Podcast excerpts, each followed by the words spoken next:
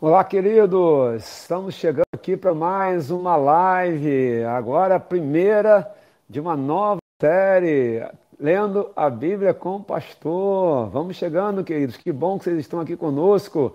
Boa noite a todos, sejam todos muito bem-vindos, muito bem-vindos.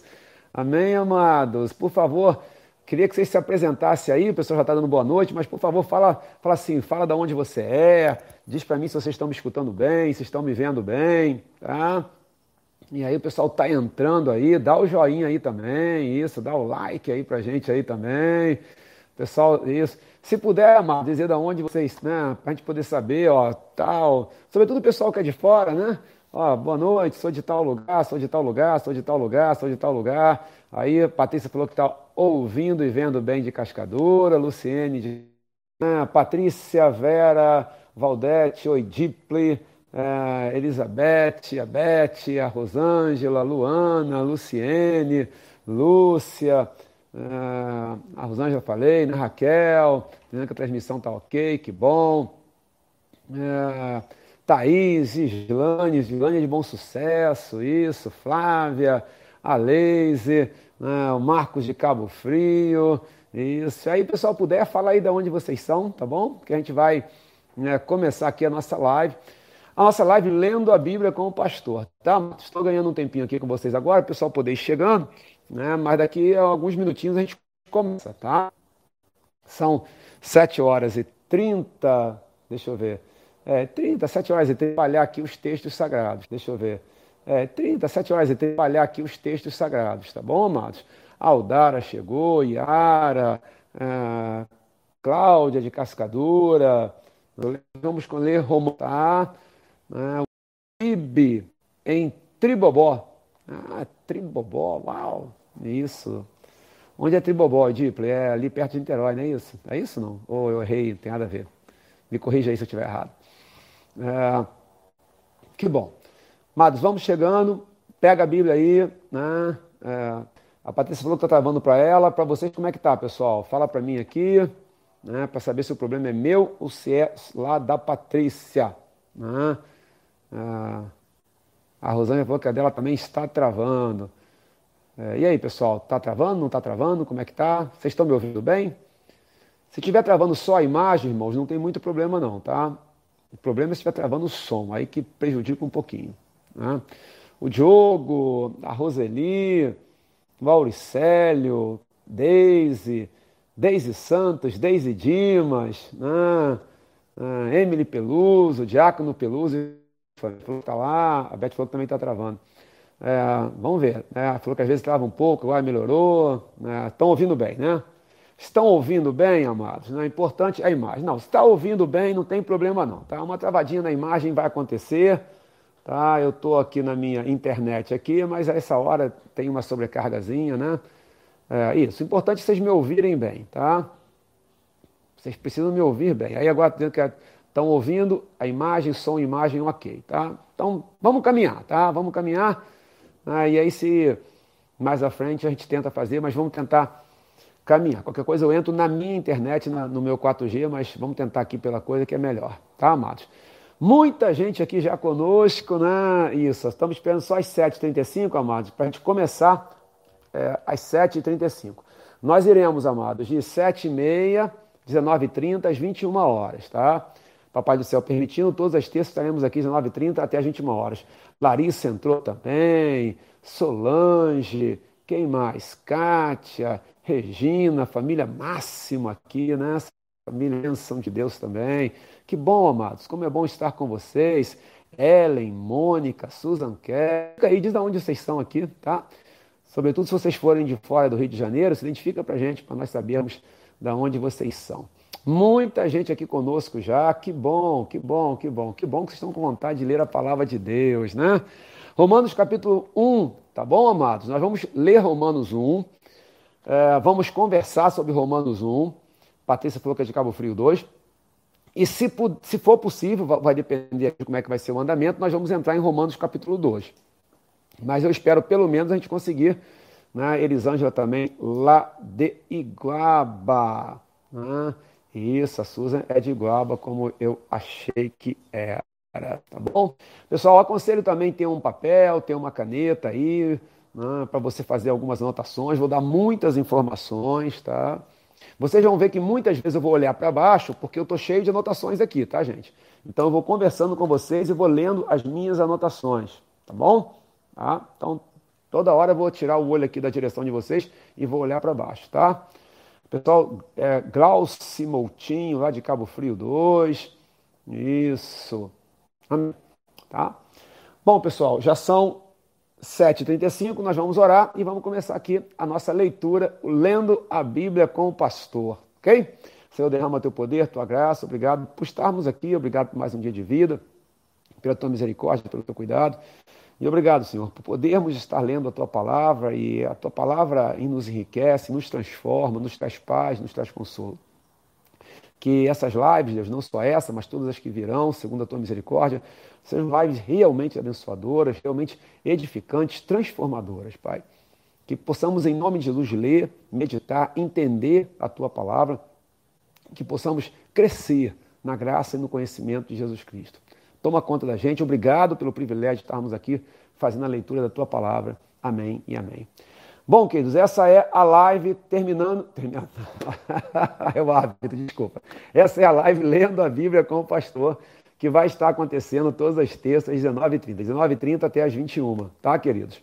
É... Como é que a gente vai fazer, queridos? Eu vou ler o texto, eu vou ler numa toada só o texto e depois eu, para familiarizar, e depois eu venho comentando com vocês versículo por versículo, tá? E aí vocês podem é, colocar os comentários aqui.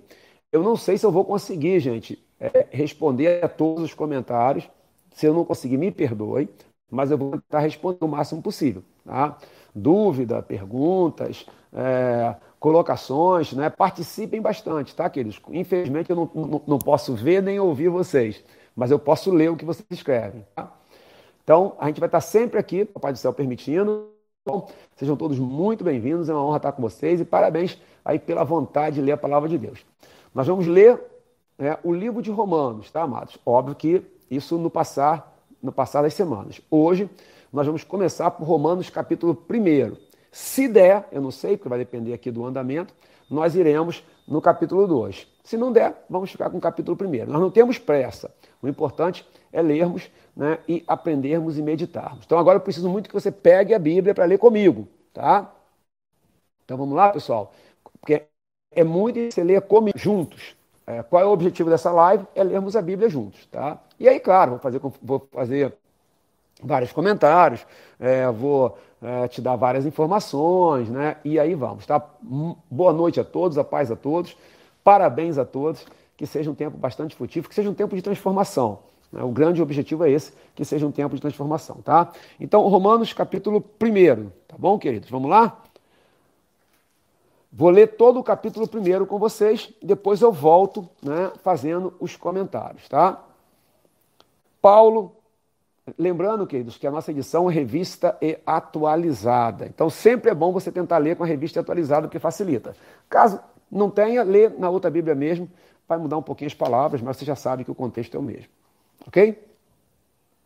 Paulo, servo de Jesus Cristo, chamado para ser apóstolo, separado para o Evangelho de Deus, o qual foi por Deus outrora prometido por intermédio dos seus profetas nas Sagradas Escrituras com respeito ao seu filho, o qual, segundo a carne, veio da descendência de Davi, e foi designado Filho de Deus com poder, segundo o Espírito de Santidade, pela ressurreição dos mortos, a saber, Jesus Cristo, nosso Senhor. Por intermédio de quem viemos a receber graça e apostolado, por amor do seu nome, para a obediência por fé entre todos os gentios, de cujo número sois também vós Deus que estais em Roma, chamados para ser de santos, graça a vós outros e paz da parte de Deus, nosso Pai e do Senhor Jesus Cristo. Versículo 8. Primeiramente, dou graças a meu Deus mediante Jesus Cristo, no tocante a todos vós, porque em todo o mundo é proclamada a vossa fé.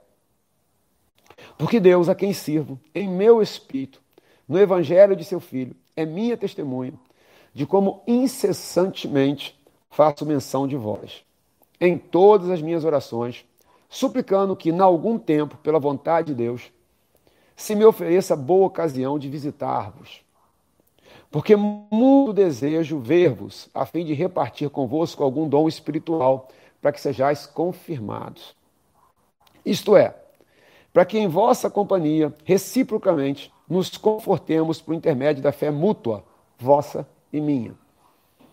Porque não quero, irmãos, versículo 13, porque não quero, irmãos, que ignoreis que muitas vezes me propus ter convosco, no que tenho sido até agora impedido, para conseguir igualmente entre vós algum fruto, como também entre os gentios. Pois sou devedor, tanto a gregos como a bárbaros, tanto a sábios como a ignorantes. Por isso, quanto está em mim, estou pronto a anunciar o evangelho também a vós outros em Roma.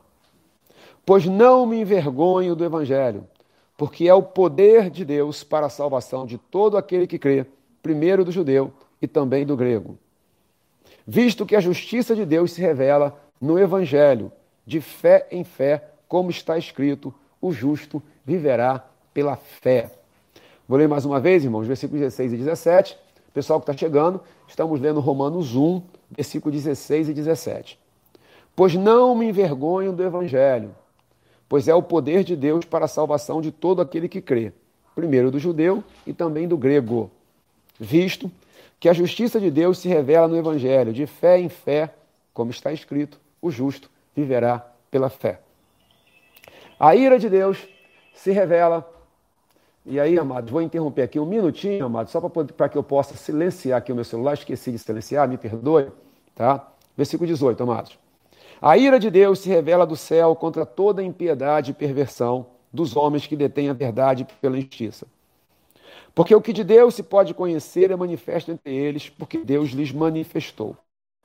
Porque os atributos de Deus, assim o seu eterno poder, como também a sua própria divindade, claramente se reconhecem desde o princípio do mundo, vidos por meio das coisas que foram criadas. Tais homens são, por isso, indesculpáveis. Romanos 1, 21. Porquanto, tendo conhecimento de Deus, não o glorificaram como Deus, nem lhe deram graças. Antes se tornaram nulos em seus próprios raciocínios, obscurecendo-lhes o coração insensato. Inculcando-se por sábios, tornaram-se loucos e mudaram a glória do Deus incorruptível em semelhança da imagem de um homem corruptível, bem como de aves, quadrúpedes e répteis. Romanos 1, 24. Por isso, Deus entregou tais homens à imundícia pelas concupiscências de seu próprio coração, para desonrarem o corpo, o seu corpo entre si.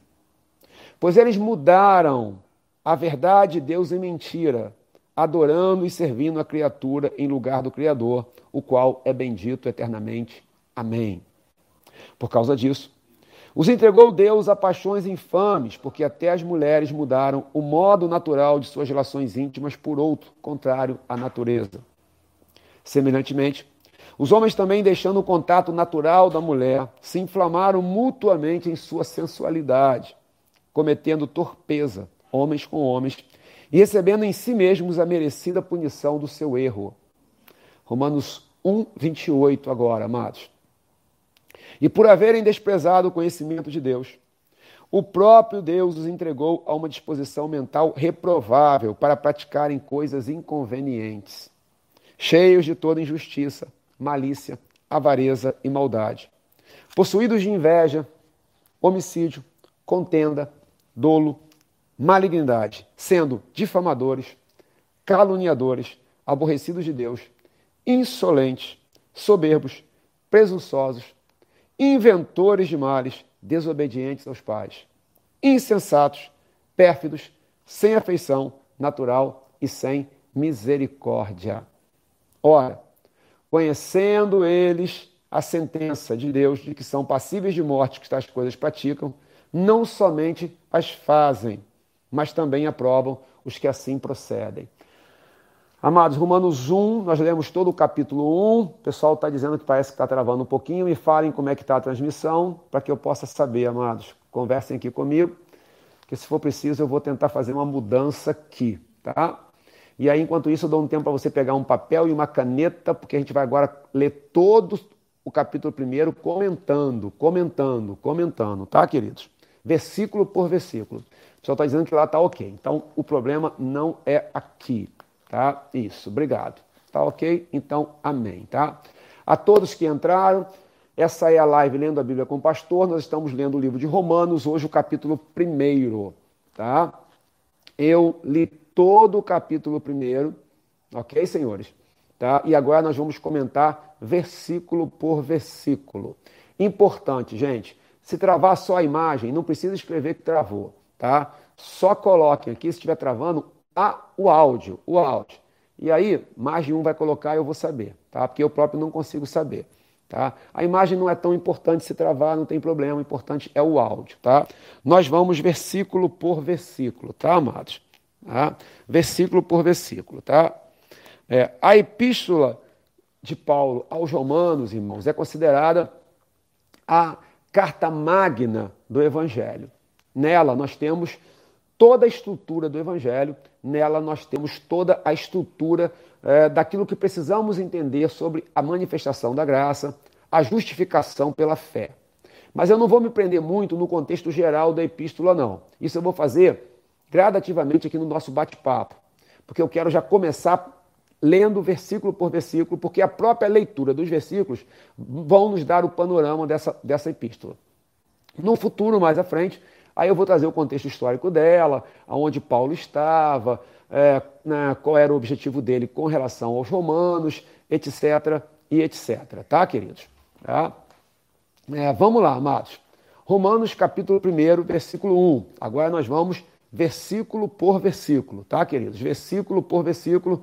Mais uma vez, paz a todos, sejam todos muito bem-vindos. Paulo, servo de Jesus Cristo, chamado para ser apóstolo, separado para o Evangelho de Deus. Paulo, irmão, já começa deixando claro que ele é servo de Jesus. Isso era algo de grande significado e relevância. Né? Paulo era um homem muito conceituado, Paulo era um homem na lei né, dos fariseus, alguém muito respeitado, mas ele já começa mostrando a sua submissão a Jesus Cristo. Por isso ele vem, Paulo, servo de Jesus Cristo, chamado para ser apóstolo. Aqui tem uma outra referência, irmãos, porque os fariseus, né, eles tinham orgulho de dizer que eles tinham sido separados para o estudo da lei. Paulo aqui está dizendo que o orgulho dele, bote orgulho aí, obviamente, dentro, entre aspas, é ser servo de Jesus Cristo e ter sido chamado por Jesus Cristo para o apostolado. Ao dizer também que ele foi chamado para o apostolado, ele está fazendo uma defesa do seu apostolado. Por quê? Porque para alguém ser de fato apóstolo, tinha que ser chamado e comissionado diretamente por Jesus Cristo. Veja como o estudo da palavra de Deus, ele nos dá um monte de subsídios. Se alguém se disser, se hoje eu falasse eu sou apóstolo, eu teria que, biblicamente falar, dizer que Jesus pessoalmente me chamou para o apostolado. Entenda, amados, eu fui chamado para ser pastor por Deus, ok. Mas quem comunicou para mim o meu chamado foi o meu pastor, que um dia me chamou e falou assim: Olha, vou te ordenar o pastorado. Compreendem isso? Tá? Para o apostolado, isso não serve. Eu teria que ter sido chamado pessoalmente por Jesus. Jesus teria que aparecer para mim e se manifestar para mim, tá, queridos? Ele teria que se manifestar para mim, me chamando para o apostolado. Irmãos, todas as vezes que vocês ouvirem, é, é, me permitam um parênteses aqui agora, alguém colocar assim, está travando, voz, imagem, por favor, digam para mim se para vocês está ok ou não tá? Porque só uma pessoa falar, então o problema é lá na, na, internet dela e não na minha, tá? Então vocês sempre me ajudem aqui me dando um feedback, tá? Sempre digam, para mim tá ok, para mim não tá ok. Apareceu aqui é, no chat, vocês coloquem para mim, por favor, como é que tá de vocês, tá? Ó, tá ok, a Casey falou, beleza. Porque senão eu nunca sei, tá bom, amados? E se começar a travar para todo mundo, vocês me avisam, que aí eu, eu dou um jeitinho aqui. Mas é, tá ok, obrigado. Uma, ótimo, uma, duas pessoas, três falaram, já resolve o meu problema. Então vamos voltar, amados. Paulo, então, veja quanta informação num único versículo, né, amados? Paulo, servo de Jesus Cristo, chamado para ser apóstolo, separado para o evangelho de Deus. Então ele foi aquele que um dia tinha sido separado para a lei, para o ensino, para o estudo da lei, agora deixa claro que ele é separado para o evangelho de Jesus Cristo. É o kletos apóstolos no grego e, e toda hora eu vou dar aqui uma expressão no grego para vocês, tá? Não se preocupem em em saber como é que se escreve, isso não é importante, vocês vão se familiarizando cada vez mais com os textos gregos. A minha ideia também é ir falando para vocês os textos gregos, porque aí vocês vão se familiarizando gradativamente, tá bom? É o Cletos Apóstolos, tá? E aí, amados, vou ler aqui algo que eu coloquei para poder dizer para vocês, tá? Separado para o Evangelho de Deus.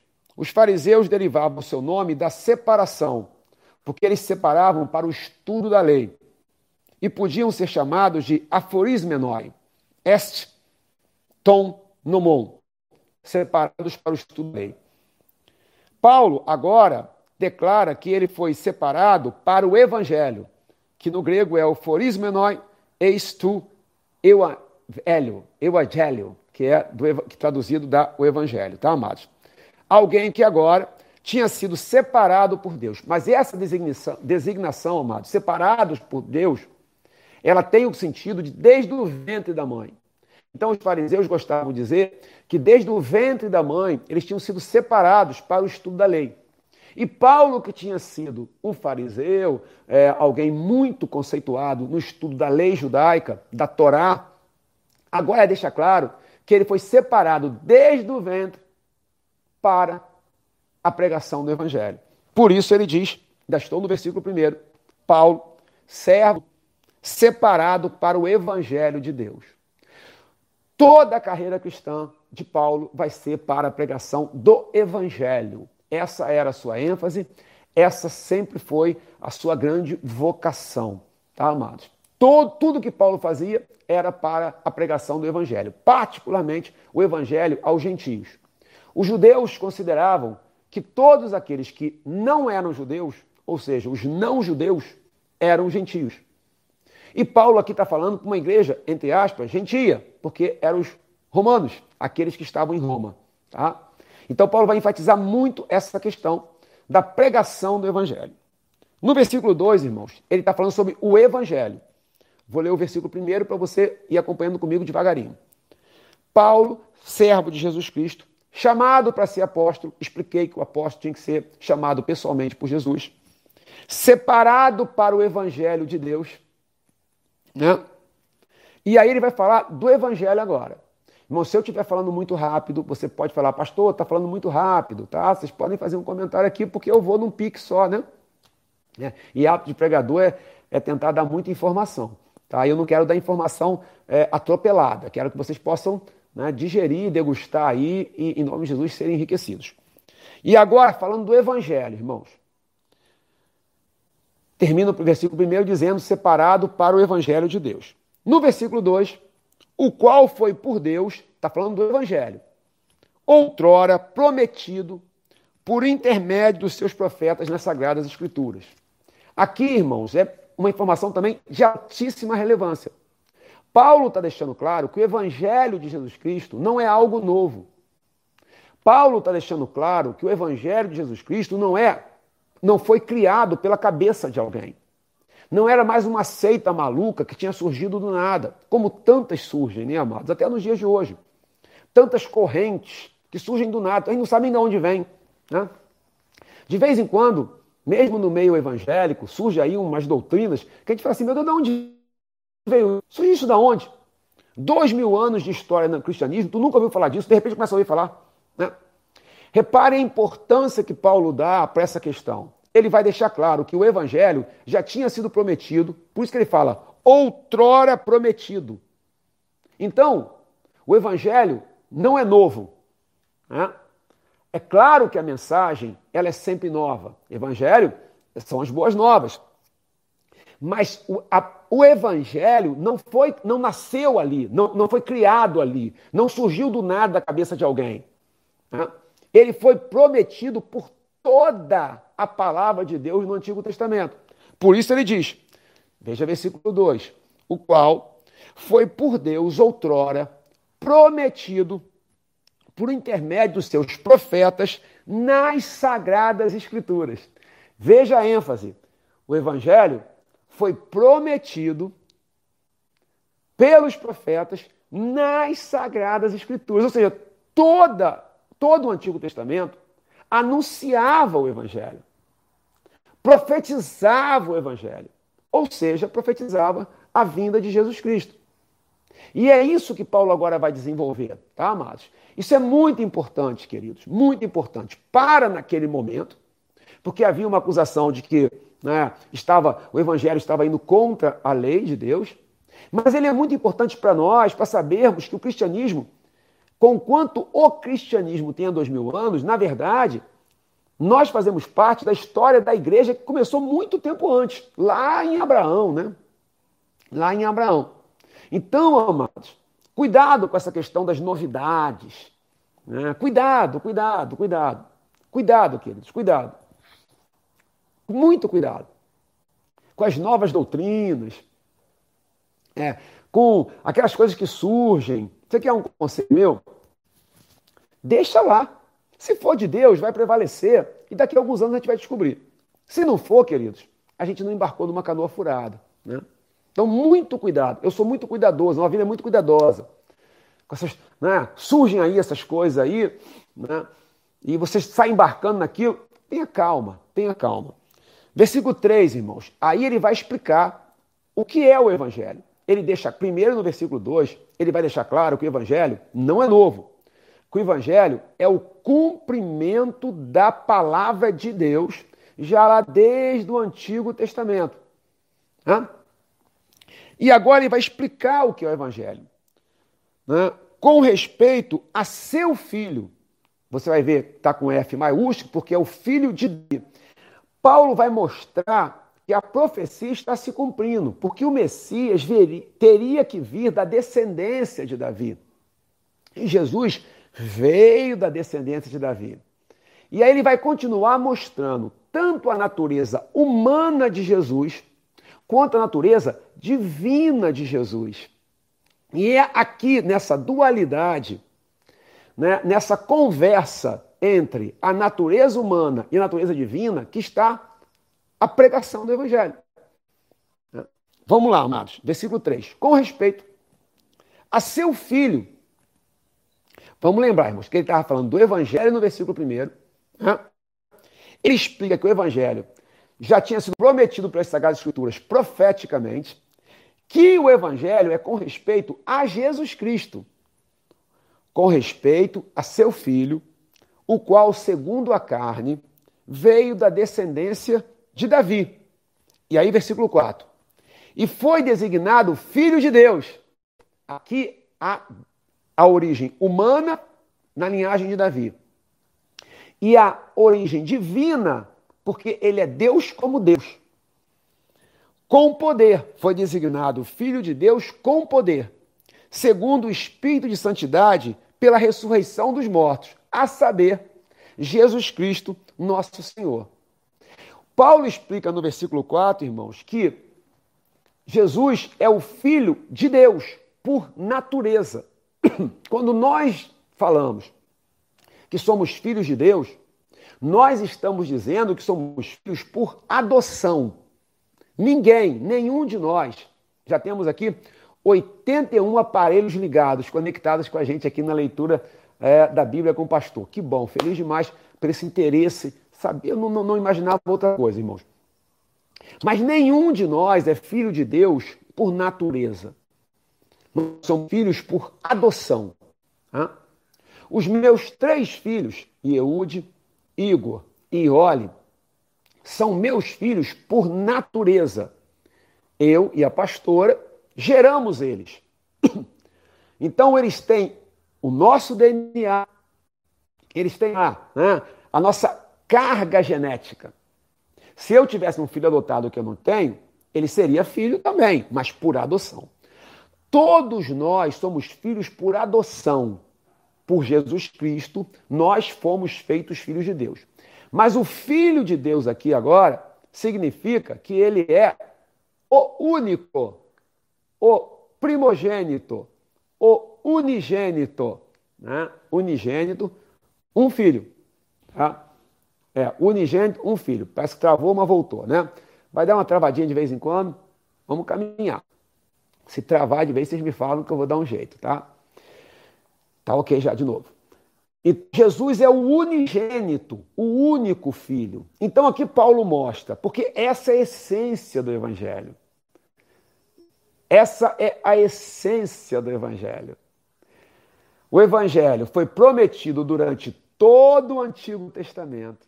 Foram milhares e milhares de anos prometendo o evangelho. Né? O evangelho foi prometido durante todo o Antigo Testamento. Todo o Antigo Testamento. Né? E ele aponta para Jesus Cristo, que tem duas naturezas. Ele é homem perfeito e ele é Deus perfeito. Por que isso é tão importante? Porque se Jesus fosse apenas Deus perfeito, mas não homem perfeito, ele não poderia pagar o preço dos nossos pecados que é algo que depois vai ser comentado, a gente vai comentar aqui melhor. Somente porque ele foi homem perfeito, da linhagem de Davi, 100% homem, 100% ser humano, é que ele então pôde ser um sacrifício perfeito, ser um sacrifício substitutivo, um sacrifício vicário. O que é o sacrifício vicário? O que é o, o, que é o sacrifício substitutivo? Ele morreu em nosso lugar. Ele substitui a nossa morte. Por quê? Porque ele foi homem perfeito. 100% homem. Passou por todas as tentações, passou por todas as provações, passou por todas as dificuldades, passou por todas as angústias. E apesar de ter passado por tudo isso, ele não pecou. Assim, ele se torna um sacrifício perfeito, um sacrifício que pode pagar o preço dos nossos pecados. É aqui também que vai mostrar a essência do evangelho quando fala da ressurreição. Porque quando ele, homem perfeito, morre, mas ressuscita, então nós vemos a divindade dele. Ele vence a morte. E por vencer a morte, nós também venceremos a morte. E por ressuscitar, ele instala o sacerdócio entre todos nós. Ele começa o tempo da santidade, o espírito de santidade, pela ressurreição dos mortos. Pela ressurreição dele, nós nos tornamos santos, somos santificados. Nós não somos santos porque não pecamos. Nós nos tornamos santos porque pelo sangue dele somos santificados. Por estarmos nesse reino, que é o reino da ressurreição, nós temos a certeza que nós também ressuscitaremos, que nós também venceremos, né, amados? Essa é a preciosidade do Evangelho, a excelência do Evangelho, né? o inimaginável.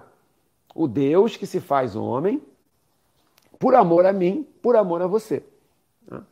E aí, queridos, vamos lá, versículo 4 mais uma vez. E foi, Romanos 1, 4. E foi designado Filho de Deus com poder. O poder está aqui. Isso é poder, irmãos. Isso é poder. Isso é poder. Segundo o Espírito de Santidade pela ressurreição dos mortos, a saber, Jesus Cristo, nosso Senhor. E Paulo, o tempo todo, vocês vão perceber, amado, ele faz uma. Ele, ele, ele no meio da, da, da, da, toda a sua organização lógica, da sua organização teológica, ele faz é, frases para adorar a Deus. Ele, fa, ele faz frases de adoração a Jesus. Aqui, a saber, Jesus Cristo, nosso Senhor. E aí ele vai, versículo 5. Por intermédio quem? Viemos a receber graça e apostolado por amor do seu nome, para obediência por fé entre todos os gentios. Outra informação preciosíssima, informações preciosíssimas aqui no versículo 5. Irmãos, Paulo diz que ele recebeu pela graça e por amor do nome de Jesus o apostolado. Mas Paulo sabia o que era o apostolado.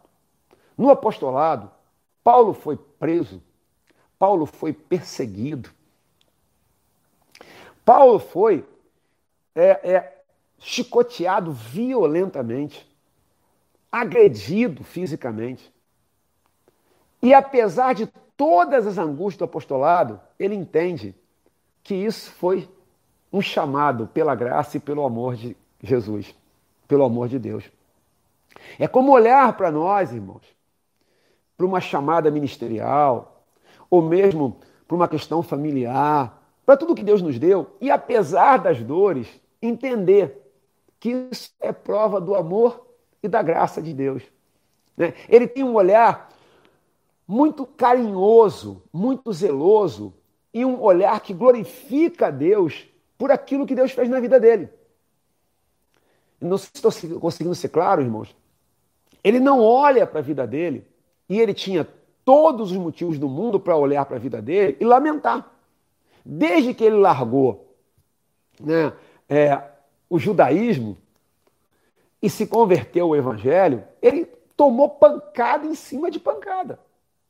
Mas ele não fala, ah, que hora que eu fui aceitar, meu Deus, eu aceitei, mas isso aqui é um problema, hein? Isso aqui é um sufoco. Tudo bem, eu estou aqui, mas como é difícil. Ele não se lamenta, ele não fica lamuriando, ele não fica murmurando, ele não deixa se tomar, ser tomado por uma insatisfação, nem por uma tristeza. Apesar de todas as dores, ele olha para a vida dele e ele entende que é obra da graça e do amor de Deus. Com isso, ele preserva o coração e ele preserva a adoração dele a Deus e a gratidão dele a Deus. Há momentos, amados, que a dor, a tristeza, a angústia nos fazem é, até a lamentar determinadas coisas que Deus nos deu. Né? Seja uma situação profissional, seja ministerial. Já vi pastores, irmãos, lamentarem. Puxa, por que, que eu larguei o emprego? É, por que, que eu fiz isso? Não devia ter feito isso. Eu acho que eu me precipitei. Paulo em nenhum momento titubeia. Paulo em nenhum momento oscila nesse sentido. Apesar de todas as dores do apostolado, e volto a dizer, amados, as dores do apostolado eram muitas e intensas. Apesar de tudo isso, ele entende que tudo que tem na vida dele foi obra da graça e do amor de, de Deus, do nome de Jesus. Por isso, vou voltar ao versículo 5, eu ainda estou no versículo 5, irmãos. Eu falei que eu ia tentar, irmão, já são 8, 8 quase 8 e 10. É, eu falei que eu ia tentar trabalhar o capítulo inteiro. Não sei se vou conseguir, tá, queridos? Porque o meu objetivo não é correr, tá? Não é correr. Meu objetivo é Vamos trabalhar o que for possível, tá, Amado? Não tem, não, não tem, ah, vou ler um capítulo por vez, não me importa. Quanto tempo a gente vai levar para ler o, o, livro de Romanos? Me importa que fique tudo muito claro para vocês. Em nome de Jesus, de todo o meu coração, amado, vocês serão enriquecidos. A palavra de Deus transforma. E, e, um dos grandes objetivos dessa live é criar o hábito da leitura da palavra de Deus. É que você tenha uma companhia para ler a palavra de Deus, mas que você cresça que você cresça, que você cresça. E aí, versículo 5. Por intermédio de quem? Está falando de Jesus Cristo, né? Ele termina o versículo 4, irmão, Jesus Cristo, nosso Senhor. E aí ele diz: intermédio de quem? Ou seja, Jesus Cristo, nosso Senhor, viemos a receber graça e apostolado por amor do seu nome, para a obediência, fé entre todos os gentios. Porque Paulo foi chamado não para os judeus, mas para os gentios. Vamos lembrar que todos os não-judeus eram considerados gentios. E Paulo agora, irmãos, usa a expressão é, obediência por fé. Né? A obediência por fé, ela não é uma obediência por convencimento, nem uma obediência por circunstâncias favoráveis. Ela é uma obediência por fé. E ele associa o chamado dele à obediência por fé. Isso é muito relevante. Essa é uma mensagem poderosíssima, maravilhosa, tremenda. Tremenda, tremenda, tremenda. Se nós conseguirmos associar a nossa vida à obediência por fé, teremos um crescimento espetacular. Né? Enquanto pai, enquanto marido, enquanto filho, enquanto pastor, enquanto obreiro, enquanto profissional, eu, você, todos nós, associar a chamada de Deus à obediência por fé. Repare, Paulo está falando da chamada para o apostolado. Apesar de todas as dores, ele entende que foi uma chamada por obra da graça e do amor de Jesus Cristo. E ele sabe que ele foi chamado para a obediência por fé. Ou seja, o que é a obediência por convencimento? É quando eu sou convencido a obedecer. Mas isso não é obediência por fé.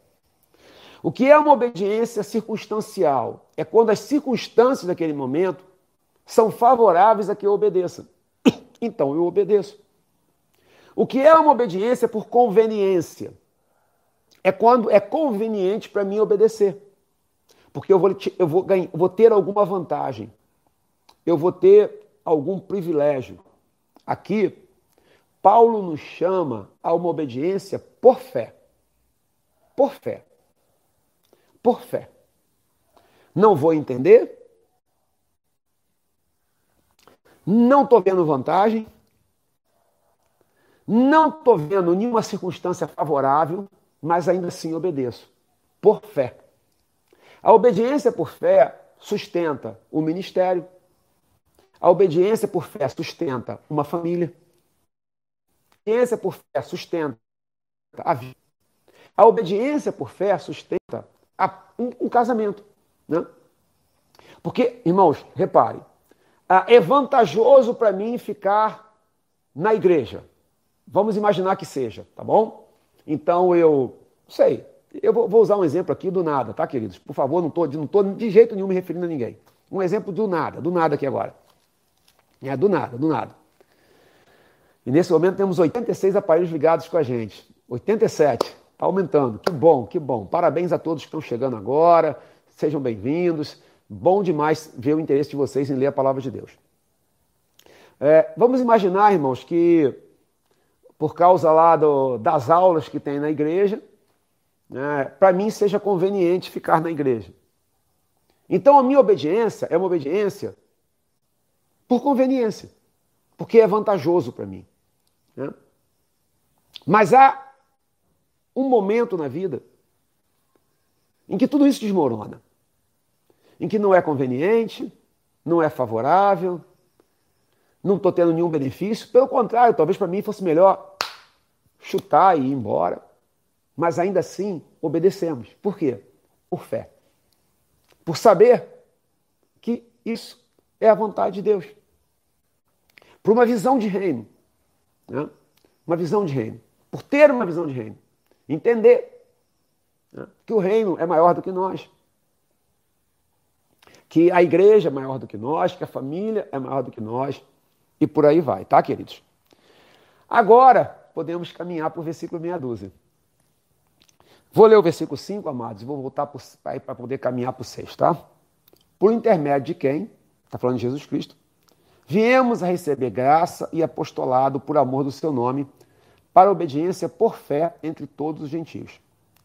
De cujo número sois também vós, chamados para ser de Jesus Cristo. Aqui Paulo explica que os romanos estão incluídos entre todos esses gentios, de cujo número sois também vós, né? Chamados, e que eles também tiveram chamados para ser de Jesus Cristo. Por que essa ênfase, irmãos? Porque os judeus se consideravam o povo escolhido. E eles eram o povo escolhido. Nenhum outro povo tinha sido chamado por Deus. Quando vem Jesus e ele é rejeitado pelos seus, ele primeiro vem para as ovelhas perdidas da casa de Israel. E os judeus o rejeitam. Ele morre, ressuscita. Quando ele ressuscita, e ele então permanece com eles 40 dias. E aí ele sobe aos céus, Jesus. Desce o Espírito Santo. E os apóstolos e os discípulos são revestidos de poder e começa a pregação do Evangelho. A pregação do Evangelho agora era para todos. Para todos. Agora, judeu não é aquele que tem a circuncisão. Agora, judeu, entre aspas, é aquele do coração. É a circuncisão não do corpo, mas do coração. Que também vai tratar aqui em Romanos, tá, amados? Ele também vai tratar disso aqui agora. Povo de Deus agora é biológica. Não é porque minha mãe era judia, ou porque meu pai, ou porque eu nasci numa família. Povo de Deus agora, não importa onde seja, é quem recebe a Jesus Cristo como seu Senhor e Salvador. É quem recebe a Jesus Cristo como seu soberano. Tá, queridos? Versículo 7. A todos os amados de Deus, Paulo vai enfatizar que os romanos são amados por Deus. Isso também é uma ênfase, porque antes se acreditava que somente os judeus eram um povo amado de Deus. Então hoje, querido, é algo tão simples e tão relevante, né? Nós sabemos que nós somos amados de Deus. Você não tem que ter nascido no berço. Não interessa o seu nascimento. Não interessa a sua origem social. Não interessa a sua origem pessoal. Não interessa a sua posição acadêmica, financeira. Nada disso. Né? Nós somos amados de Deus. Nós somos hoje os amados de Deus. Nós aqui, né? Nós aqui somos os amados de Deus. Versículo 7. A todos os amados de Deus que estais em Roma, chamados para ser de santos. E aí, queridos, o nosso chamado é para a santificação. Santificação que vem pelo sangue de Jesus. Isso vai ser toda uma, uma tônica também, amados, né? de como não somos santificados por obras, mas somos santificados pelo sangue de Jesus. E ele continua: chamados para ser de santos, graça a vós outros e paz, da parte de Deus, nosso Pai, e do Senhor Jesus Cristo. Aqui tem uma bênção, irmãos. Paulo vai entremear o seu discurso, toda a sua carta, com adoração a Deus e bênçãos. E aqui ele está abençoando. E aqui ele está abençoando com graça e paz. Aos amados de Deus, graça e paz. E hoje, queridos, aqui lendo a palavra de Deus, nós estamos recebendo graça e paz. Né? Graça e paz. Graça e paz. É, aqui, irmãos, eu fiz uma anotação que eu queria ler com vocês. Graça e paz.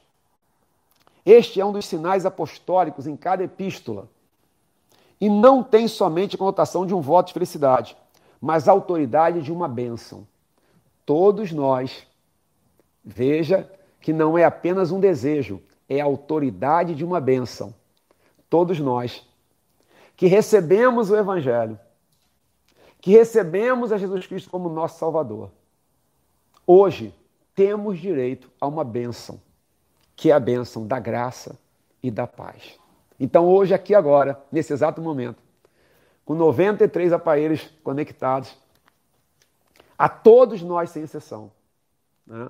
e muito mais pessoas, até porque muitos no único aparelho, nós estamos recebendo graça e paz. Repare, não é apenas uma intenção, é uma bênção. Tem a autoridade de uma bênção tem a autoridade de uma bênção apostólica para mim e para você. Tá bom, amados? Irmãos, anotações que eu fiz aqui desses sete versículos, porque agora eu vou para o oitavo. Só para poder você, é, para a gente poder recordar e o pessoal que está entrando aqui, pelo menos ter alguma informação. Primeiro, a obediência da fé. Você obedece pela fé. Depois virá a obediência da vontade. Antes de termos vontade de descer, precisamos fazê-lo pela fé. É isso que Paulo está nos ensinando quando ele fala no versículo 5 sobre a obediência por fé. Tá, queridos? A obediência por fé. No versículo 5, irmãos, quando Paulo diz, por intermédio de quem viemos a receber graça e apostolado, aqui ele quer falar, irmãos, de toda a questão do fruto. Os apóstolos que tinham se tornado um espetáculo para o mundo, e eu tendo aqui, tá, queridos, as minhas anotações. Levaram uma vida de trabalho, dificuldades e perigos. Eram entregues à morte todo dia. E, no entanto, Paulo considera o apostolado uma graça, uma manifestação do amor de Deus. Lindo, não é lindo? Não é lindo? É lindo. Né? É, você é, olhar para a sua vida as dores. Só Deus sabe as dores que você está passando agora. Mas você olha para a sua vida e não vê como uma maldição, é ver a vida como uma bênção. É ver aquilo que Deus te deu como uma bênção. Você consegue ver aquilo que Deus te deu como bênção? E aí vale a pena ler o versículo 5 mais uma vez. Por intermédio de quem? Está falando de Jesus Cristo. Viemos a receber graça e apostolado por amor do seu nome, para obediência por fé entre todos os gentios. Paulo enfatiza a obediência por fé, que, repito, não é uma obediência pela vontade, não é uma obediência ao vencimento, não é uma obediência por circunstâncias favoráveis. E essa obediência por fé, Paulo olha para a própria vida e vê como manifestação da graça e do amor de Deus. Querida, que mensagem! Hoje Deus quer que você saiba pela sua palavra. E eu não estou pregando, tá, irmão? Só estou comentando aqui enquanto vai um pouco de mensagem aqui, né? Porque a palavra de Deus toda é pregação. Ela é toda profética. Deus quer que você entenda a sua vida como obra da graça dele. Apesar das dores. E por isso ele convida você à obediência por fé. Puxa, pastor, estou passando um problema danado no trabalho, dificuldade danada. Mas você pode olhar para o seu trabalho como um, um fardo, ou você olhar para ele da graça e do amor e da misericórdia de Deus. Você pode olhar para as. Você tem, eu tenho. Você pode olhar para determinados contextos da sua família como um fardo, ou você pode olhar para sua família e para os contextos mais difíceis como obra da graça e do amor de Deus.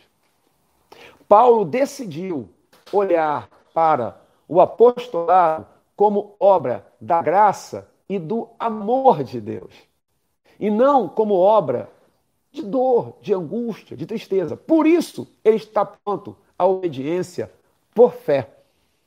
Tá, queridos? Lembrando que nós já lemos até o versículo 7, né? Eu estou fazendo aqui, revendo aqui alguns comentários, tá, amados? Então vamos fazer um resumão aqui dos sete versículos, bem rápido, queridos. Voltando lá no versículo primeiro, bem rápido. Paulo, servo de Jesus Cristo, já começa enfatizando que ele é servo, diz poderia chamar alguém para ser apóstolo, tá? Separado para o evangelho de Deus. E aqui ele faz uma diferença, porque os fariseus gostavam de dizer que eram separados desde o ventre para a lei. E ele está dizendo que agora ele foi separado desde o ventre materno para o evangelho. O evangelho, qual foi por Deus, versículo 2, outrora prometido por intermédio dos profetas nas Sagradas Escrituras. Aqui ele enfatiza que o evangelho não é algo novo, mas vem sendo prometido por todo o Antigo Testamento, pelos profetas, nas Sagradas Escrituras. Então, o evangelho é o cumprimento da palavra de Deus. Com respeito a Jesus, o Filho. E aqui ele vai falar da, natureza humana e da natureza divina de Jesus. Versículo 3, com respeito a seu filho, o qual, segundo a carne, veio da descendência de Davi. Então, natureza humana, Jesus 100% homem. Versículo 4. E foi designado filho de Deus com poder. Que poder, né? Segundo o Espírito da Santidade, para a ressurreição dos mortos. Aqui ele fala da natureza divina de Jesus e da essência do Evangelho, que é a ressurreição de Jesus. A ressurreição dos mortos a ser Jesus Cristo, nosso Senhor. Jesus Cristo, nosso Senhor. Versículo 5. Pois viemos a receber graça e apostolado por amor do seu nome. Ele associa o apostolado à manifestação da graça por amor do nome de Jesus. Associe toda a tua vida à manifestação da graça de Deus. Associe tudo que Deus te deu como manifestação do amor e da graça de Deus. Tá? Para a obediência por fé. Obediência por fé não é obediência por convencer, não é obediência por nenhum tipo de vantagem que eu possa receber. É por fé. É por saber que é isso que Deus quer que eu faça. Então, assim será.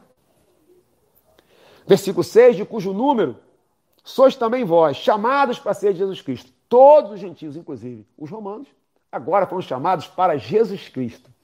Não apenas os judeus eram o povo de Deus, mas todo aquele agora que confessar o nome de Jesus passa a pertencer ao povo de Deus. Versículo 7.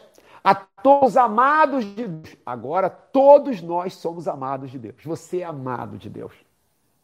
Você é amado. Que você agora é amada de Deus. Permita distância nenhuma. Mude o fato de que você é amado de Deus. Que você é amada de Deus. A todos amados de Deus que estás em Roma, chamados para ser de santos. Graça e paz da parte de Deus, nosso Pai, nosso Senhor Jesus Cristo. Aqui o que parece ser apenas uma intenção é uma ação profética. Você, aqui agora, que tem Jesus Cristo como seu Salvador, seja sobre você graça e paz. A palavra de Deus está determinando sobre mim e sobre você uma bênção apostólica, uma bênção profética, graça e paz. E aí eu me aproprio da palavra de Deus para, em nome de Jesus, declarar sobre você, sobre minha casa, sobre minha esposa que está aqui do meu lado aqui, está partindo aqui, mas aqui do lado, né? sobre cada um aqui, graça e paz. Porque essa não é apenas uma intenção, é uma bênção para os amados de Deus. Então, aos amados de Deus, inclusive aqui da live, lendo a Bíblia com o pastor, graça e paz. Agora podemos caminhar para o versículo 8. Tá bom, amados? Vamos lá. Versículo 8. Primeiramente, Romanos 1, versículo 8.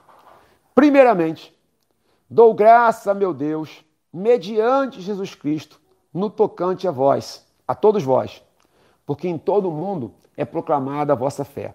Paulo deixa claro que ele começa, primeiro, dando graças a Deus. Aliás, irmãos, deveríamos em tudo começar primeiro dando graças a Deus.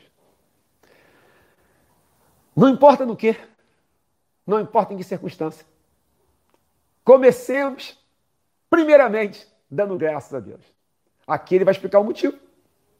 Mas seja qual for o motivo, seja quer que você comece, Comece orando, comece dando graças a Deus. Ele diz, primeiramente, dou graças a meu Deus, mediante Jesus Cristo, porque Ele é o nosso mediador. Tudo que fazemos, fazemos mediante Jesus Cristo. Nunca esqueça, querido, que tudo que você fizer, faça mediante Jesus Cristo. E aqui abro um parêntese. Tudo que você fizer, faça mediante Jesus Cristo. Não permita que o diabo entre. Né? Se você estiver feliz, você diga: graças a Deus estou feliz. Diante de Jesus Cristo. Por causa de Jesus, eu estou feliz. Sempre coloque a glória para Jesus. Sempre deixe claro que Jesus é a origem da sua felicidade. Né? Sempre, em tudo, faça mediante Jesus Cristo. No tocante a todos vós, a igreja de Roma. Porque em todo o mundo é proclamada a vossa fé. E aí, amados, aqui é um elogio, porque a igreja de Roma estava demonstrando fé. E Paulo, então, elogia a fé dessa igreja. Versículo 9. Porque Deus a quem sirvo,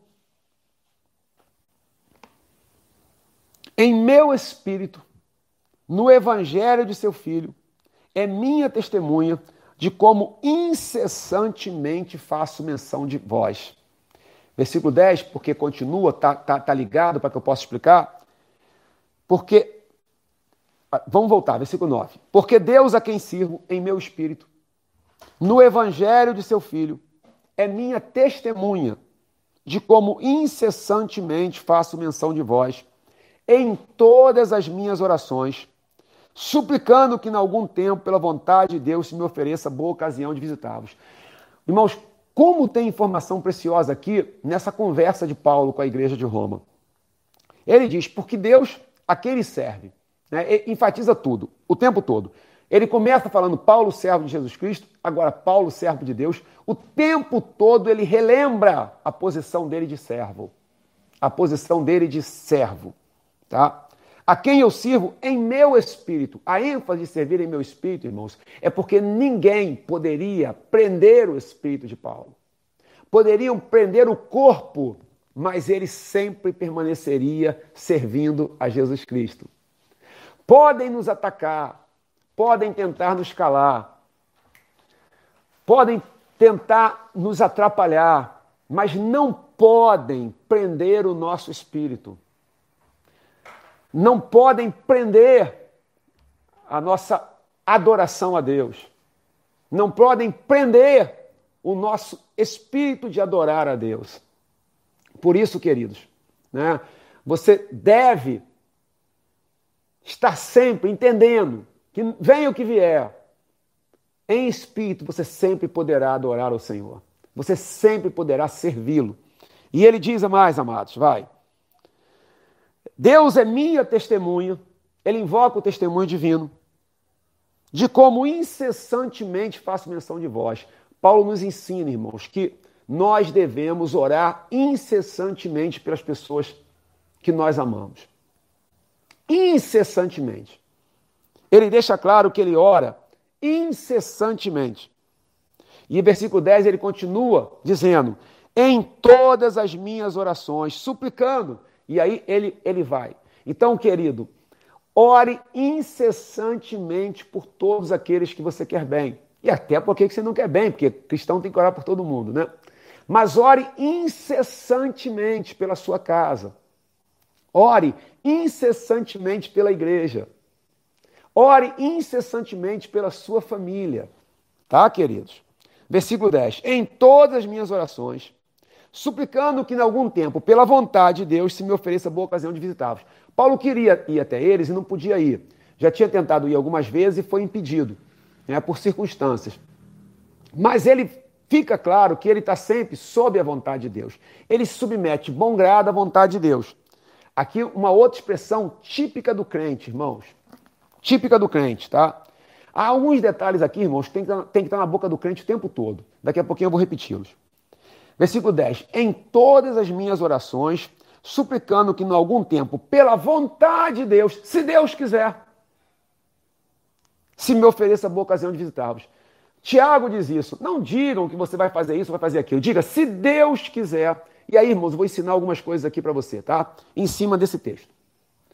Comece tudo na tua vida dando graças a Deus, mediante Jesus Cristo. Comece o dia dando graças a Deus, mediante Jesus Cristo. Comece o seu trabalho dando graças a Deus, mediante Jesus Cristo. Né?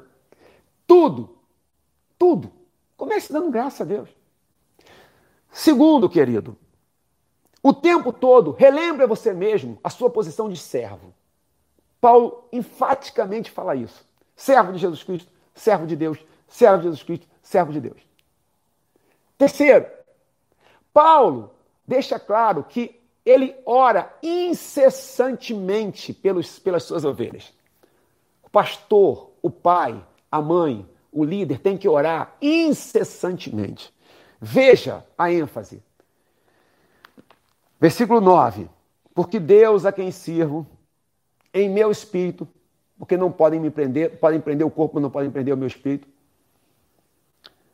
no evangelho de seu filho é minha testemunha de como incessantemente faço menção de vós em todas as minhas orações. Veja, Paulo está dizendo que em todas as orações ele, em todas as orações, ele faz a menção. Ele fala: Senhor, guarda, guarda, guarda, guarda o pessoal de Roma. Guarda os teus filhos lá em Roma. Querido, em todas as suas orações, reserve um tempo para orar para os seus filhos.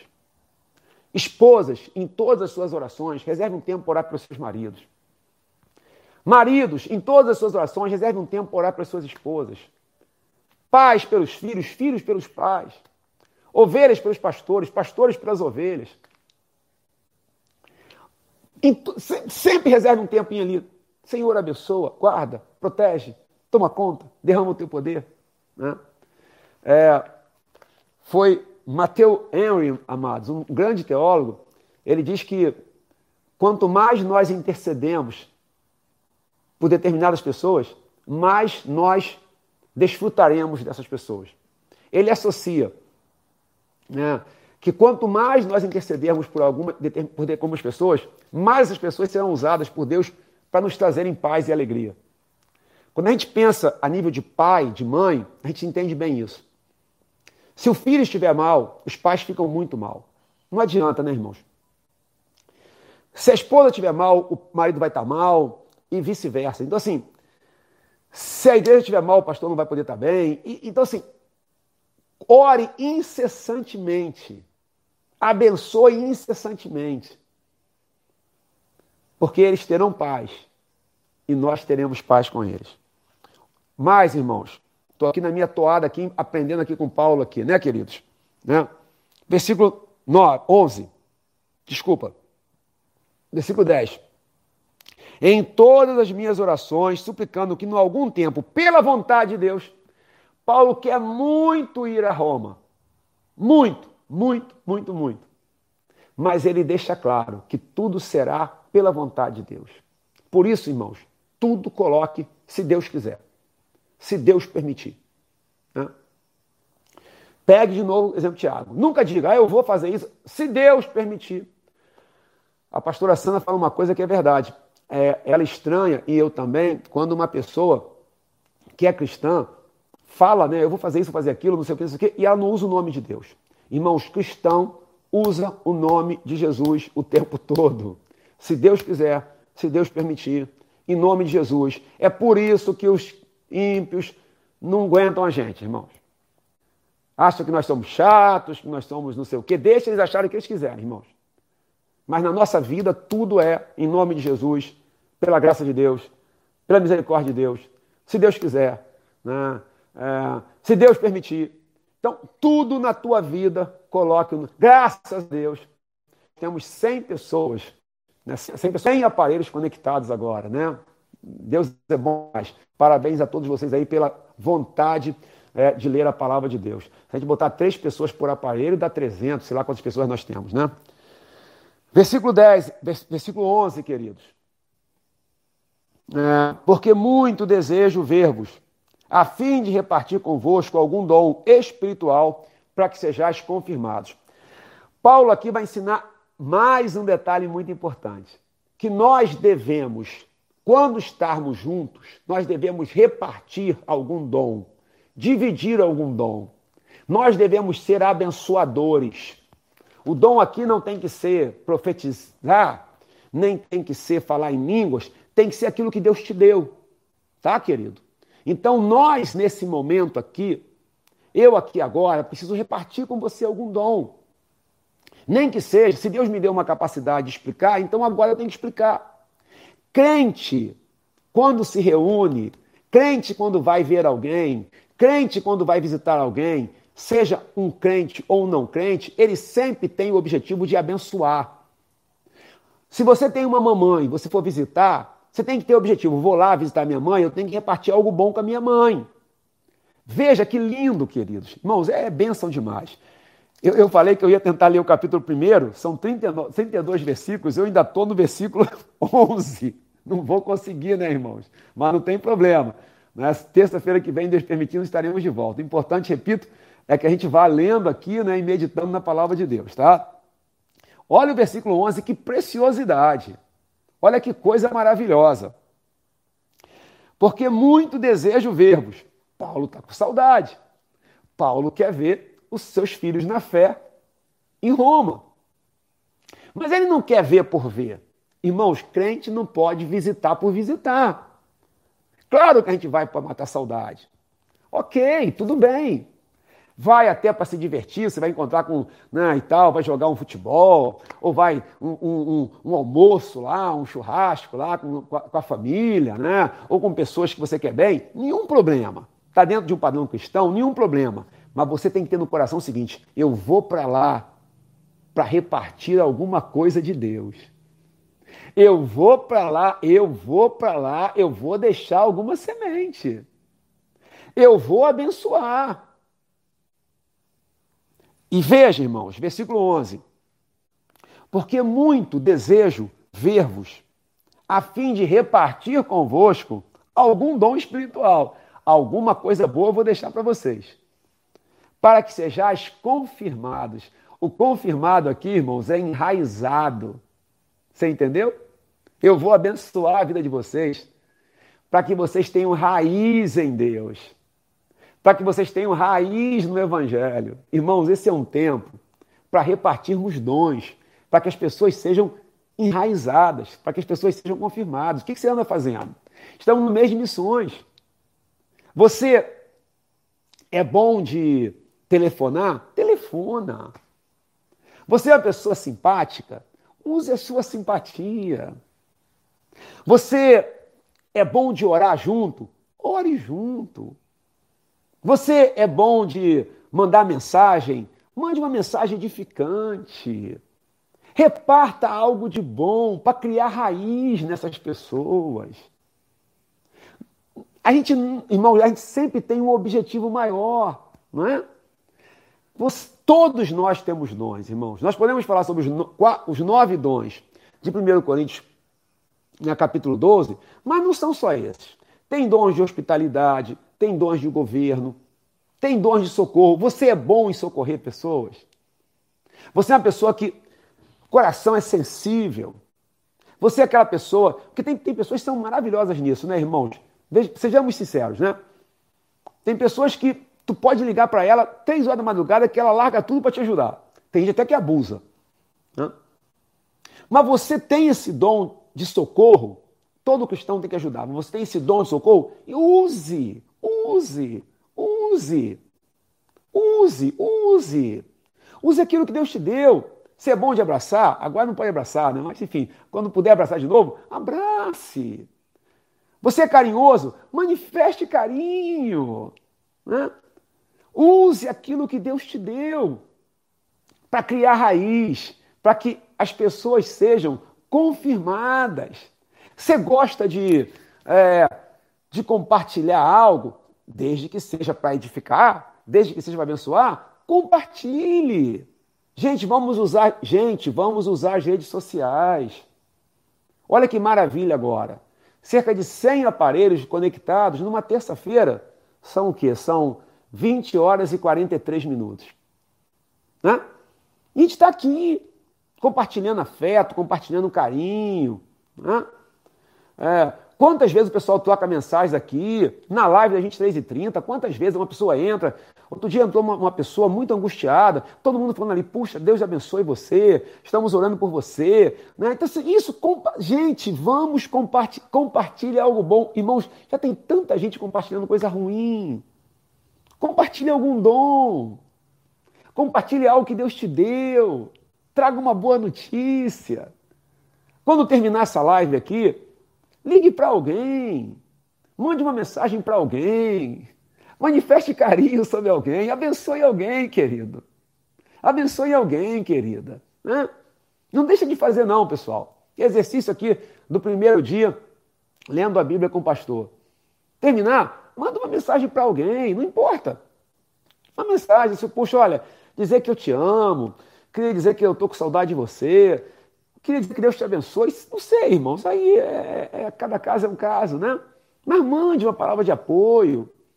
Né? Abra o seu coração em casa, com seus filhos, com a sua esposa, com seu marido, com seu papai, com a sua mamãe. Né? Fale uma palavra que vai abençoar, Sei lá, às vezes vai vir algo de você que vai trazer paz para esse coração. Então, voltando ao versículo 11, irmãos. Porque muito desejo ver-vos, a fim de repartir convosco algum dom espiritual, para que sejais confirmados, enraizados. É, a expressão é exatamente essa, tá, amados? Enraizados. Eu não sei se eu tenho aqui no grego, né? Se eu tiver a expressão no grego, eu falo para vocês. Mas eu não sei se eu tenho aqui, irmãos. É, é a, o comentário é o seguinte: para que eles pudessem ser edificados. Também tem o sentido de ser confortados, firmados. É como se crescessem para cima nos ramos, mas agora eles precisassem crescer para baixo. É, no original não tem expressão no grego, mas tem uma explicação. Ele quer dizer, vocês cresceram para cima, mas tem que crescer para baixo. Né? Tem que criar raiz. Né? Ah, quantas vezes, né, irmãos, o crente cresce para cima, não cresce para baixo, não, não tem raiz. E ele quer compartilhar algo que crie raiz. E é isso que ele quer fazer. Tá, queridos? E aí, versículo 12. Isto é, para que em vossa companhia reciprocamente nos confortemos, por intermédio da fé mútua, vossa e minha. Aqui, irmãos, é o ideal do ideal. Ele tem o de... aqui é o ideal do ideal. É o ideal do ideal. Que nossos encontros possam ser assim. Né? Ele tem no coração de ir ver os amados de Roma, mas ele não quer ir por ir. Ele quer ir para abençoá-los, para repartir algum dom, para que eles criem raízes. E aí, pela fé mútua, ele também vai ser abençoado. Então, a gente se reúne para nos abençoarmos mutuamente. É a fé mútua. A fé mútua é linda. Quando não há fé mútua, você é usado para abençoar o outro. Mas se esse outro também já tem fé, então a fé é mútua. Então, hoje, irmãos, né, você pode abençoar e deve essa pessoa que não tem fé em Jesus ainda, mas vai ter. Mas você pode também compartilhar fé né, com aquele que já tem. Porque aí um abençoa o outro, um ajuda o outro a criar raiz. E é o que nós estamos fazendo aqui, irmãos. Né? Vocês vão colocando nos comentários, a gente vai abençoando um ao outro, eu vou conversando com vocês, e a nossa fé mútua vai permitindo com que nós venhamos a criar raiz né? e crescermos para cima e crescermos para baixo, criando raízes. Tá bom, amados? Versículo 13, queridos. Porque não quero, irmãos, que ignoreis que muitas vezes me propus ir ter convosco, no que tenho sido até agora impedido, para conseguir igualmente entre vós algum fruto, como também entre os outros gentios. Paulo agora quer deixar claro que ele também quer colher frutos, porque como pai na fé, ele quer colher frutos. E esse deve ser o objetivo de todos nós. Né? A, sobretudo dos pais, sobretudo dos pastores. Né? Vai chegar o momento em que eu vou querer colher fruto de vocês. Como agora já estou querendo. Ligue para alguém, abençoe alguém. Então há uma fé mútua em que ambos se abençoam. Ao ir de encontro com os amados, tenho que ter como objetivo abençoá-los. Né? Não posso estar aqui por estar. Tenho que ter como objetivo levar algum dom espiritual para vocês, mas pela fé mútua nós seremos abençoados e pela fé mútua né, eu acabo colhendo também em vocês. No 14, 15, irmãos, 16 17 é algo espetacular, não vai dar tempo de falar, porque nosso tempo está chegando ao final. Mas 14, 15, pois sou devedor tanto a gregos como a bárbaros, tanto a sábios como a ignorantes. 15. Por isso, quanto está em mim, estou pronto no céu o evangelho também a vós outros em Roma. Aqui, irmãos, é um comentário, porque os gregos se achavam os donos da sabedoria. Tá? Por isso que ele diz que ele é, ele é devedor tanto a gregos como a bárbaros, tanto a sábios como a ignorantes. Porque eles se achavam o supra-sumo da sabedoria. E Paulo, mais um pouco para frente, vai mostrar que Deus usa né, a sabedoria do mundo para transformar em loucura. E o que eles têm como loucura, Deus mostra que é a sabedoria. A sabedoria de Deus é loucura para o mundo, e a sabedoria do mundo acaba sendo uma profunda loucura, né, que não traz proveito nenhum para as pessoas. Irmãos, eu não vou ter tempo mais de trabalhar, porque 16 e 17, é, vou só dar uma lidinha e fazer um brevíssimo comentário, mas depois eu tenho que voltar porque eu tenho que aprofundar, tá? 16. Pois não me envergonho do Evangelho, pois é o poder de Deus para a salvação de todo aquele que crê. Primeiramente, primeiro do judeu e também do grego. Aqui, irmãos, de novo, é a essência do Evangelho. Ele não é mais exclusivo aos judeus. Ele não é mais absorvido pelo nascimento. Ah, eu nasci no povo de Deus, então sou povo de Deus. Havia, irmãos, entre os sábios judeus, e até hoje há, aqueles que advogavam que um judeu, simplesmente por ser judeu, já estava garantido no céu. Tá? Paulo, então, irmãos, é, vai mostrar que ele não tem vergonha do Evangelho. Por quê, irmãos? Porque o Evangelho sempre foi motivo de vergonha para os sábios, entre aspas. Preste atenção na mensagem do Evangelho. É do Deus crucificado. É do Deus que foi levado à cruz. É do, do homem, Deus, do Deus homem, que foi morto. Nunca foi, o Evangelho sempre foi simples. O Evangelho sempre foi objetivo, sempre foi claro. Ele nunca foi misterioso. E os sábios, entre aspas, gostam das coisas misteriosas, gostam das coisas ocultas. Cristãos caem nesse erro. Caem nesse erro. Querem o oculto, querem o obscuro, querem aquilo que ninguém entende. E Paulo vai deixar claro que ele não tem vergonha do evangelho. Sabe qual é o evangelho, querido? O evangelho é Jesus Cristo morreu por você, ressuscitou e em breve voltará. Aí, depois eu vou desenvolver tudo isso com propriedade na terça-feira que vem, tá, irmãos? Estou só dando uma pincelada aqui agora nos versículos 16 e 17.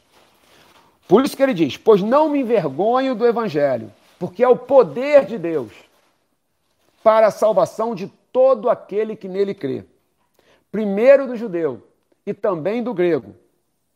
Visto, versículo 17, que a justiça de Deus se revela no Evangelho, de fé em fé, como está escrito, o justo viverá pela fé. É esse versículo que se reporta a Abacuque 2,4 que foi usado por Deus para falar a Lutero e daqui veio toda a reforma protestante. O justo viverá por fé, não por obras. Ninguém será salvo por obras, por fé. E ele fala de fé em fé, porque todo dia renovamos a fé, todo dia recomeçamos em Cristo, de fé em fé. Tanto que depois, em outro momento, fala de fé em fé, de glória em glória. Mas aqui, irmãos, de fé em fé, a justiça de Deus se revela no Evangelho de fé em fé. Pois é, a justiça que se revela de fé em fé é porque ninguém foi salvo, ninguém será salvo pelas obras. Ninguém foi salvo, ninguém será salvo pela lei. Paulo vai falar muito depois, irmãos, sobre essa questão do privilégio que os judeus tinham de ter recebido a lei, mas não podiam ser salvos por ela. E Paulo vai explicar também né, que mesmo aqueles que não receberam a lei, também não pode dizer que não tem culpa, porque Deus se revelou pela natureza. Mas isso não é papo para agora, é papo para terça-feira da semana que vem. Tá, amados? Aqui, eu queria ler uma anotação que eu fiz para esse texto com os amados, repetindo que eu vou voltar aos versículos 16 e 17 para poder desenvolver, porque eles são maravilhosos. A salvação do crente como um fim é o poder de Deus para a salvação. É pelo poder de Deus. Sem esse poder, o evangelho é apenas uma letra morta. A revelação do Evangelho é a revelação do poder de Deus. O poder de Deus é o Evangelho. Nos impressionamos com cura, nos impressionamos com bênçãos financeiras. Poder é o Evangelho. Poder de Deus é salvação. Esse é o poder de Deus que nós devemos buscar. Irmãos, alguém disse, né? Eu estava vendo uma citação de um professor né, de 40, 50 anos atrás, em que ele disse o seguinte: vou fazer a citação. Tá? Dize-me o que você pede a Deus, e eu direi quem você é. Vou repetir a citação, irmãos. Dize-me o que você pede a Deus, e eu te direi quem você é. E eu gostei demais da citação, porque é verdade. Fala para mim o que você tem pedido a Deus, e pelos teus pedidos a Deus, eu digo quem você é. Aqui a ênfase de Paulo é: não me vergonho do evangelho, porque ele é o poder de Deus. Isso é poder de Deus. O Cristo crucificado, humilhado, que deu a vida por mim e por você, isso é evangelho. Evangelho não é ganhar emprego. Nada contra ganhar emprego. Evangelho não é sequer uma cura divina. Nada contra a cura divina, tem o dom da cura divina. Evangelho é o poder de Deus para a salvação. É eu Miserável homem que sou, hoje ser chamado de filho de Deus. Eu, miserável homem que sou, pelo sangue de Jesus, me tornei filho do Altíssimo. E aí, irmãos, vem toda uma colocação aqui, a justificação dos, dos crentes como caminho. Né? Mas aí tem muita coisa que eu realmente não vou conseguir falar agora. Por isso, de fé em fé. Vá, meu amado, vá, querida, de fé em fé. De fé em fé, porque o Senhor está com você. Amado, já são 20 horas e 56 minutos. Nós estamos chegando ao final. Muito obrigado pela companhia. Nós conseguimos trabalhar o capítulo 1 de Romanos, do versículo 1 ao versículo 15. Pincelei 16 e 17. Semana que vem eu volto a partir do versículo 16, tá bom, queridos? E aí a gente vai. A gente vai até Papai do Céu nos permitir. Espero que vocês tenham sido abençoados. Espero que vocês tenham crescido. Né? Espero que tenham aprendido. Espero mesmo, irmãos, porque a palavra de Deus transforma, a palavra de Deus modifica, tá? Irmãos, o pessoal estava falando aqui, alguém colocou para vocês colocarem um like aí, porque quando coloca o like, o próprio YouTube vai compartilhando. Então, se é verdade, eu nem sabia disso, dá, dá um montão de like aí, tá, pessoal? Porque quanto mais a gente puder compartilhar, melhor, né? É, melhor. Também falem mais, convidem pessoas para ler a Bíblia com a gente, tá, queridos? Convidem gente. Vai ser assim como hoje, tá, irmãos? Obrigado aí por todo mundo aí, pessoal falando que foi bênção, enfim, obrigado, obrigado, obrigado, obrigado. É uma honra estar com vocês, né? É uma honra estar com vocês. E vai ser assim, tá? Então o pessoal agora já sabe como vai ser, né? A gente bate papo aqui, conversa, né? E a gente. Primeiro a gente lê o capítulo inteiro, que foi o que eu fiz, eu li o capítulo inteiro é, de Romanos, capítulo 1. Depois a gente vem comentando, versículo por versículo, versículo por versículo, tá, queridos? Né? É, a Ellen está dizendo que curtir o vídeo é muito importante para divulgação. Então, gente, curte aí, todo mundo curte aí, por favor, mas curte positivamente, por favor. Mesmo você não gostou de nada, né, mas é a palavra de Deus, né, gente? Vamos lá, né? Então, aí, né, para a gente poder falar do amor de Deus. Aliás, tudo que for, irmãos, toda mensagem que você assistir, né, não estou falando do nosso ministério, não, seja de qual for o ministério, né? Dá, curte lá positivamente, né? Dá like lá, né? Afinal, vamos, né? Que o evangelho seja pregado, pregado, pregado, pregado, pregado, pregado, pregado, pregado a toda criatura. Pessoal, muito obrigado pelo carinho. Muito obrigado por estarem aqui. Nesse momento temos 104 aparelhos aí, Smart TVs, celulares, computadores, sei lá aonde que você está assistindo. Importante que você está assistindo com a gente, tá? É, estaremos de volta, se Deus permitir, às 23h30, naquela outra live. A live terminando e começando mais um dia na presença do Senhor. Muito obrigado pelo carinho, muito obrigado pelo afeto.